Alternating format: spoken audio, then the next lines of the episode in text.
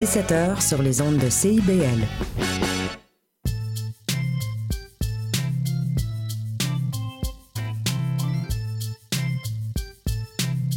CIBL 105 Montréal. CIBL, 40 años en el corazón de la cultura.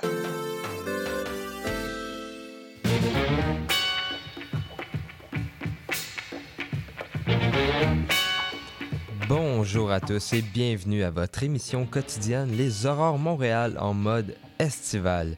Ici Michael Demers à l'animation pour commencer avec vous cette journée en, euh, ce 26 juin.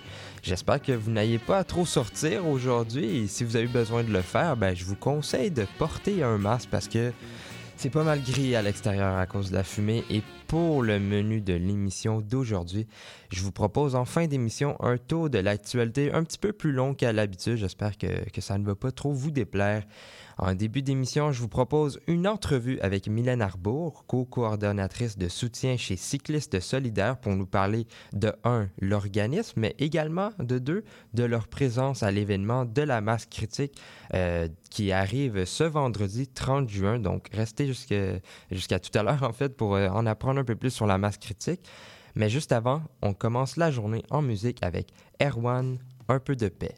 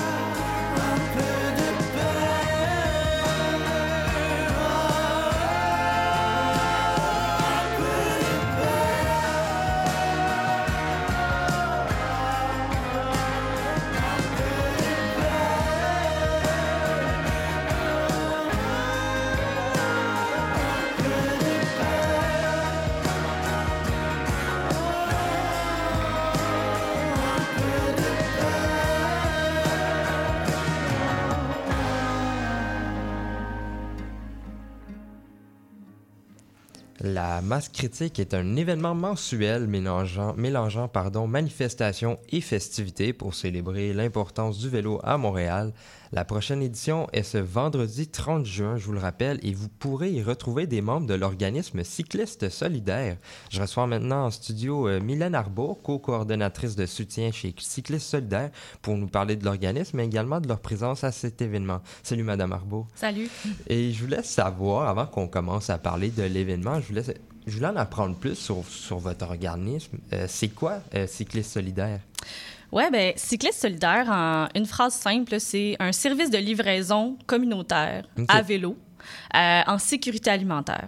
Donc, en fait, on fait le pont entre un, un organisme communautaire qui, offre souvent euh, des ban- qui, qui a une banque alimentaire ou que- qui offre des denrées, des repas, euh, et le bénéficiaire qui a besoin de ce service-là, mais qui peut pas nécessairement se déplacer. Donc, on va surtout chez des populations euh, soit à mobilité réduite ou euh, qui ont des traitements médicaux, qui ont de la misère à se déplacer. Fait qu'on est un petit peu comme un Uber du communautaire. OK.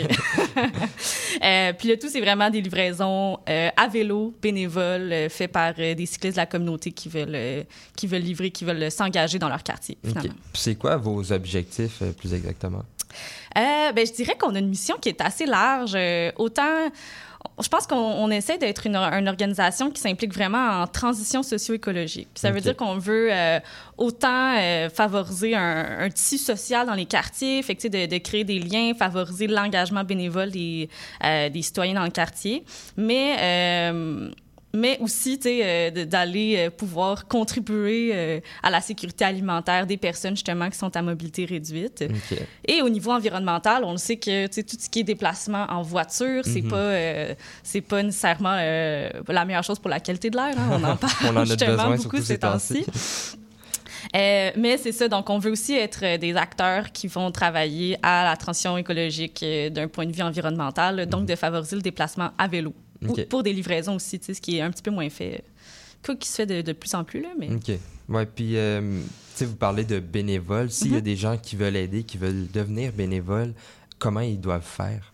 Ouais, ben dans le fond, euh, on, a, euh, on a une plateforme web OK. Euh, D'ailleurs, qui est en train d'être mise à jour. Là, Et on va avoir une toute nouvelle plateforme web, le site web qui va être lancé dans les prochains jours. Mais c'est ça, on peut tout simplement s'inscrire sur notre site web, se créer un compte, puis dans le fond, on affiche les livraisons qui sont disponibles dans chacun des quartiers. OK. Fait qu'admettons que vous êtes un résident de Rosemont, Petite Patrie, ben, vous pouvez aller vous créer un compte, cliquer sur l'onglet Rosemont Petite Patrie, puis là, il y a toutes les livraisons du quartier qui sont, qui sont affichées. C'est des livraisons qui varient entre 30 minutes et euh, 120 minutes. OK. Fait que euh, c'est vraiment selon le temps que vous avez à offrir. Vous pouvez être euh, très régulier, venir toutes les semaines euh, livrer pour tel organisme ou être euh, plutôt ponctuel si c'est euh, cette journée-là que vous pouviez. Fait que c'est vraiment un engagement qui est flexible puis qui est, euh, qui est vraiment agréable. On, on est dehors, on roule, euh, surtout Ouais. quand il fait beau. euh, Ouais, ça. Puis, euh, vous parlez euh, que c'était possible, de, par exemple, à Rosemont. Est-ce que c'est accessible, en fait, partout à Montréal? Euh, on est dans cinq quartiers actuellement. Euh, un sixième est en train de se, de se développer. Fait que, fait que c'est sûr qu'on se dit on n'est pas on n'est pas vraiment sur toute la superficie Oui. de l'île de Montréal, mais vraiment dans les quartiers centraux on est assez présent. Tu sais, comme Plateau Mont-Royal, Rosemont, euh, dans l'est aussi on a des livraisons dans le coin d'Anjou, Hochelaga. OK. fait qu'il y a beaucoup de monde quand même? oui c'est ça. Puis tantôt, je parlais de, de bénévoles, mais comment les gens peuvent demander de l'aide aussi pour recevoir la nourriture? Ben, en fait, c'est au, au niveau euh, des denrées alimentaires, du service d'aide alimentaire, euh, c'est vraiment plus au niveau de l'organisme. Donc, nous, on, est- on fait plus comme justement le service de livraison entre l'organisme communautaire et le bénéficiaire. Euh, donc, à, à ce moment-là, il faut vraiment se renseigner sur euh, quelles sont les offres d'aide alimentaire dans, dans chacun des quartiers. Euh, mais c'est ça, nous, on, on, on peut euh, référer à l'organisme Ouais. comme tel, mais euh, c'est ça, on n'est pas la on n'est pas euh, l'entité qui va aller chercher cette aide alimentaire-là nécessairement. OK. Puis, tu sais, là, là, on a parlé un peu de l'organisme. Là, on va parler un peu vers la... On va s'en aller un peu vers la masse critique qui arrive ce vendredi. Je sais que c'est pas vous, les, les organisateurs de la masse critique, mais est-ce que vous pouvez nous expliquer, en gros, c'est quoi cet événement? Oui, ben la masse critique, euh, c'est. euh, ben, D'abord, c'est un événement qui est international. Ça se passe euh, partout dans le monde, euh, tous les derniers vendredis du mois. OK. Puis de mon souvenir, ça fait, tu sais, la première masse critique, je pense que c'était des années 90, là, Ok, donc fait ça fait quand un bon même bout, là. Ouais, c'est ça. Ça fait plusieurs années que, que ça roule. Puis, ça se veut vraiment comme une balade, une balade festive, un Ouais, c'est ça. Euh, mais en même temps, une occasion de, de manifester, entre guillemets, là, euh, euh, dans le plaisir, euh, collectivement, pour qu'il y ait plus de cyclistes dans les villes. Vraiment comme avoir une présence critique, là, tu sais, Ok. comme que les gens nous, nous voient là, se promener dans la rue en gang, en vélo. Mhm. Puis seulement, c'est une occasion de militer pour avoir plus d'aménagement cyclable, euh, plus de, de vélos en ville, là, finalement. OK, fait que c'est un- comme j'avais dit tout à l'heure, puis comme vous venez de mentionner, c'est un mélange de manifestation et festivité un peu. Exact. OK, C'est pour demander justement un peu plus de, de pistes dans un sens. Euh, oui, entre autres. euh, dans le fond, les- ce que j'avais lu, c'est que les, euh, les organisateurs euh, veulent vraiment que ce soit comme un petit peu. Tout, il peut y avoir autant de missions, autant de, de buts à cette manifestation-là qu'il y a de personnes. Tu sais, Il y en a qui sont là juste pour se, se rassembler, avoir du plaisir, euh, se faire des nouveaux amis cyclistes. Mais ultimement, c'est comme pour vraiment avoir euh, une présence choc sur le réseau routier, euh, puis se faire remarquer, puis oui, euh, militer pour plus d'aménagements cyclables qui sont sécuritaires, euh, puis faire la promotion du vélo comme un- un- aussi un moyen de transport actif là, pour la transition socio-écologique. Puis euh, pourquoi c'est important pour vous, euh, l'organisme cycliste euh, solidaire, d'être présent à la masse critique ce vendredi? Ben, c'est important pour nous. On essaie d'avoir une petite présence à, à chaque masse critique, là, ou du moins, sûrement qu'il y a certains qu'on qu'on n'était pas là, là, mais on essaie essayez le plus possible. de le plus possible euh, d'avoir quelques personnes qui sont là pour euh, représenter. Euh, parce que euh, c'est vraiment important pour nous de, de favoriser le vélo dans, dans notre milieu urbain. C'est un petit peu... on a vraiment des, des missions qui se ressemblent, finalement. OK. Même si on fait pas, ultimement, on fait pas du tout la même chose. Ouais. Tu sais, on, on veut qu'il y ait plus de vélos en ville, on veut que ce soit un, un- un moyen de transport qui est plus valorisé, qui est plus sécuritaire. Euh, Puis pas juste dans les quartiers centraux, tu sais, dans les, dans les quartiers décentralisés aussi, où est-ce que, que les, les pistes cyclables sont vraiment pas super sécuritaires, où il y en a juste pas. Puis euh, c'est ça. Puis euh, je voulais aussi savoir parce que vous y participez, vous avez dit qu'il y avait des gens qui, qui avaient Mhm. participé chez Cyclistes Solidaires. Est-ce que vous avez entendu parler comment c'était sur place durant les masses critiques, niveau euh, Mhm. festivités et mélange avec la célébration? Pas la, la célébration, mais la manifestation, pardon? Ouais, ben, euh, de ce que j'entends, c'est vraiment euh, super festif, là, c'est vraiment... ça se veut vraiment une ambiance conviviale. Fait que c'est vraiment juste une gang de cyclistes qui, euh, qui vont se promener dans la ville. Il n'y a pas nécessairement d'itinéraire, il n'y a pas nécessairement comme de chef d'orchestre. C'est vraiment euh, juste une gang de cyclistes qui ont du plaisir, qui se promènent en ville, puis qui, qui prennent un petit peu de place. Là. Euh, fait que, ouais, c'est, c'est, c'est ça. Comme, comme on a dit, ça se veut vraiment convivial, agréable. puis c'est une petite balade du vendredi soir. là. OK, ben parfait. Puis ben, je vous remercie, Madame Arbour. Puis je rappelle aux gens que la masse critique est ce vendredi, le 30 à 17h. J'ai aussi lu que c'était au parc Mont-Royal, à la statue Georges-Étienne Cartier, que les gens se rejoignent. Donc pour les cyclistes qui sont intéressés, vous pouvez y aller. Euh, vous pouvez aussi rencontrer les gens de l'organisme Cycliste Solidaire. Donc, euh, parlant d'eux, pour tous ceux qui sont intéressés pour faire du bénévolat, ils peuvent entrer en contact avec vous. Et ben, je vous remercie encore, Madame Arbour. Et nous, euh, on va aller en musique avec Polo et Pan Canopé.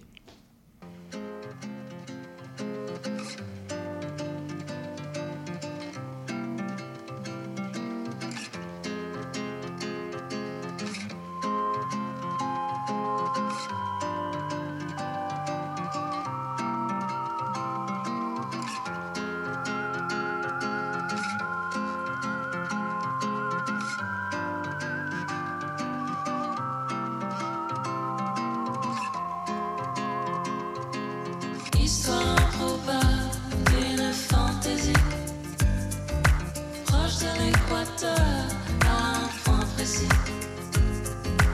Latitude 500,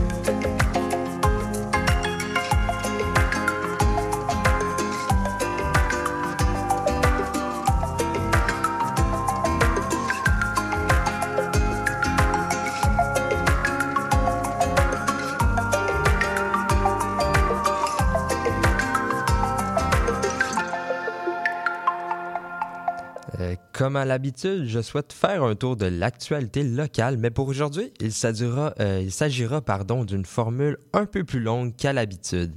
Je vous rappelle que la qualité de l'air à Montréal ne s'est pas grandement améliorée et il est encore considéré euh, nocif pour la santé euh, de sortir à l'extérieur actuellement. Pour une deuxième journée consécutive, Montréal est considéré comme la ville la plus polluée au monde. Il est donc euh, actuellement recommandé de rester à l'intérieur et d'éviter tous les déplacements inutiles. Si vous devez absolument sortir, il est conseillé de porter un masque de type N95. Il est aussi encouragé d'arrêter l'échangeur euh, d'air et d'utiliser plutôt un purificateur d'air si c'est une possibilité pour vous. Les effets à court terme connus actuellement, ce, sont que l'inhalation de la fumée des feux de forêt peut causer, sont l'irritation à la gorge et au nez, de l'écoulement nasal, des maux de tête, de l'essoufflement, une douleur thoracique, une augmentation de la toux et des étourdissements. On peut aussi remarquer une aggravation de l'asthme et des troubles cardiaques et pulmonaires déjà existants chez certaines personnes. Il y a présentement 81 incendies en activité dans nos forêts québécoises, dont 28 sont considérés comme hors de contrôle. La moyenne d'incendies au Québec par année de- des dix dernières années était de 271. Ben, cette année, nous, nous, nous en sommes déjà rendus à 476. Hier, les épreuves de relais au triathlon de Montréal ont été annulées en raison de la mauvaise qualité de l'air et d'autres activités comme ceux-là peuvent encore écoper. Hier, la ville a fermé certaines installations extérieures et a procédé à l'annu- la- à l'annulation de ses activités culturelles extérieures jusqu'à aujourd'hui midi. Mais reste à voir encore si ça va se prolonger parce qu'on en parle encore. Euh, puis il faut faire attention, même si on en parle beaucoup. Sinon, pour changer, Dorval lance un appel aux citoyens qui seraient intéressés pour constituer un comité sur les oiseaux, dans le but de soumettre une demande à Nature Canada pour être considéré comme une ville amie des oiseaux. Le comité aura comme objectif de se préparer à la candidature, de réfléchir à comment aider les conditions des oiseaux sur le territoire de Dorval. Donc, pour tous ceux et celles qui sont de ce coin et qui sont intéressés par cette euh, initiative et qui souhaitent y participer, vous pouvez entrer en contact avec euh, ben, Dorval et poser votre candidature. Vous avez euh, jusqu'au 12 juillet prochain. Tout ce dont vous avez besoin, c'est d'être âgé de plus de 18 ans, d'être passionné par les oiseaux, évidemment, et d'envoyer un curriculum vitae ainsi qu'une lettre de motivation. Sinon, ça a été annoncé la semaine passée, mais j'avais quand même envie de le partager ça avec vous, puisque je suis sûr que des résidents de Villeray-Saint-Michel et Parc Extension, ça a été annoncé après l'émission de jeudi, mais un investissement de 1 million de dollars servira à financer pour apaiser la circulation de l'arrondissement de, de Villeray-Saint-Michel, Parc Extension. Ces changements, surtout ceux près euh, des écoles, débuteront dès cet été. Les travaux cibleront les endroits signalés par les citoyens de l'arrondissement euh, via une carte interactive qui leur a euh, été mise à disposition. Donc, tous ceux qui habitent ce coin, ne soyez pas surpris, ça se peut qu'il y ait énormément de changements. Et je voulais maintenant terminer ce, segment de, de, tour de l'actualité en vous conseillant une exposition d'art que je voulais vous rappeler qu'il ne restait que quelques jours pour aller. Phosphos, une exposition d'art visuel par Paul Chambers. L'exposition a débuté le 1er euh, juin et se tient jusqu'à ce jeudi, le 29. Ce mélange d'art et, et éclairage euh, est présenté par May, Montréal Art Interculturel. C'est un présentateur et diffuseur inclusif, pluriculturel et pluridisciplinaire, offrant un programme d'accompagnement axé sur les artistes. Paul Chambers, un Montréalais concepteur d'éclairage, artiste visuel et éducateur, euh, ben, il cherche à montrer dans son exposition comment réima- réimaginer l'utilisation de l'éclairage euh, dans les arts ben, de la scène il veut aussi remettre en question euh, les codes de la pratique théâtrale. Phosphos est une exposition de lumière où la lumière est faible, ce qui rend nos yeux plus perceptifs euh, au changement. L'entrée est libre du mardi au samedi de 12h à 18h normalement, mais comme je vous rappelle, c'est l'événement se termine ce jeudi. Donc pour plus d'informations, vous pouvez aller sur le site de Mai Montréal Art Interculturel et nous, on va aller continuer en musique. Je suis retourné haut. Corps de ferme à l'abandon. Je suis entré dans les tables noires. Les poutres tenaient bon. Tenaient le plafond éventré. Les planches d'avant-guerre. La première.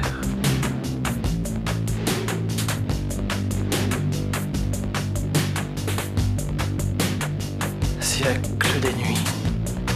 Nuit des siècles. Tout était si vieux ici, depuis toujours. Si haut les arbres enserrant la ferme, si fleuri le jardin au centre de la cour, encore fleuri, comme quand des gens vivaient ici. Comme quand des gens vivaient ici. Et si haute la peur, qu'enfant, on jouait à réveiller. L'après-midi dans le grenier immense de la maison du fermier. Le fermier qui avait l'air si gentil et qui passait ses nerfs sur ses vaches, sur ses fils et sur le commis. Le commis qui vivait au-dessus de l'étable, comme en 1900. Sa silhouette torse nu à la fenêtre le soir, dans la lumière blanche de l'ampoule au plafond de sa chambre. Et au bout d'une allée, longeant le jardin clos derrière chez les fermiers, il y avait le château. Et les bêtes empaillées dans l'entrée bleu pâle, un renard et un cerf. Et en face, l'étang, au bout d'un champ en pente douce, comme un répit dans l'épaisseur des lieux. À l'écart, l'écurie, et ses secrets palpables et ses lignes franchies. Les non-dits enrôlés dans l'obscurité des murs sales. En paquetage de ce qu'on sait, de ce qui ne se dit pas, pour toujours, et suinte, suinte de partout, et se transmet dans un grand silence entendu. Ça puait le secret, la chair sous la contrainte, la perpétuation du mal, moisson d'éternité qu'il faut engranger, vaille que vaille. Et que ça pue, plaisait aux gosses que nous étions. C'était bien pour la peur, l'inquiétude, ceux qui montaient dans le grenier jusqu'à la maison du fermier. Ça nous électrisait. On s'emparait de ces histoires comme de poisons délectables. Ces fantômes convoqués dans un deux pièces sombre, loués à l'année pour rien, au châtelain qu'on ne voyait jamais. Il n'y avait pas de salle de bain, juste un évier dans la cuisine, une cheminée jamais ramonée et les chiottes en bois sur un côté de la cour. On écoutait Police. Avec sur la pochette du 45 tours un type pendu, au-dessus d'un bloc de glace à demi fondu, l'humour à l'orée des 80s, le cynisme new wave, comme une éruption hors cadre dans ces lieux sans âge, si vieux, si vieux depuis toujours, confiné dans la nuit des siècles, la maison du fermier, le grand jardin clos, le grenier, le château, l'écurie. Et les secrets par milliers répandus dans la cour, sans âge, débordant de partout, affreux, congestionné. Quand je suis retourné au corps de ferme à l'abandon, la peur était intacte. Les lieux criaient pitié. Et même en plein jour, tout hurlait, tout hurlait et se jetait sur vous. Je suis sorti dans l'effroi de l'étable. Vous venez d'entendre Corps de ferme à l'abandon de Dominique A. Et l'émission tire euh, déjà à sa fin malheureusement, mais je tiens à remercier euh, la personne qui est passée au micro aujourd'hui, Mylène Arbour. Je tiens à remercier également ceux qui rendent possible cette version estivale des Aurores Montréal, Maurice Bolduc à la mise en onde et au choix musical, Zoé Levergne, journaliste. Si vous avez manqué une partie de l'épisode ou si vous voulez réécouter un moment, Spotify, Apple Podcasts et Balado Québec. Je vous remercie d'avoir été des nôtres et à demain. Bye!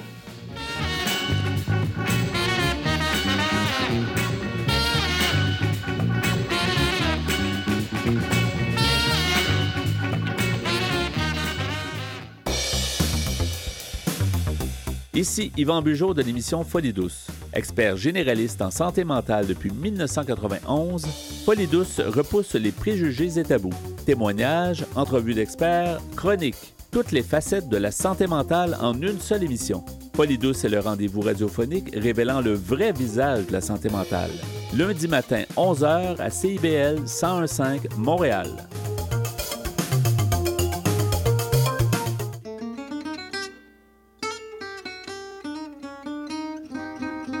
Ici Marc Levasseur.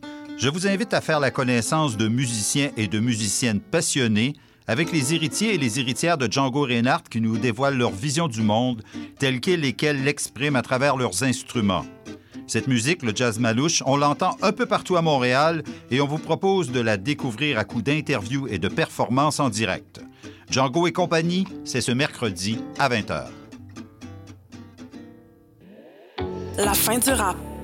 Une émission 100% hip-hop d'ici et d'ailleurs qui ne vous laissera jamais sur votre appétit. On vient juste reprendre ce qui est à nous. On a le flow, on a le flair. Tout est Gucci, comme le flair.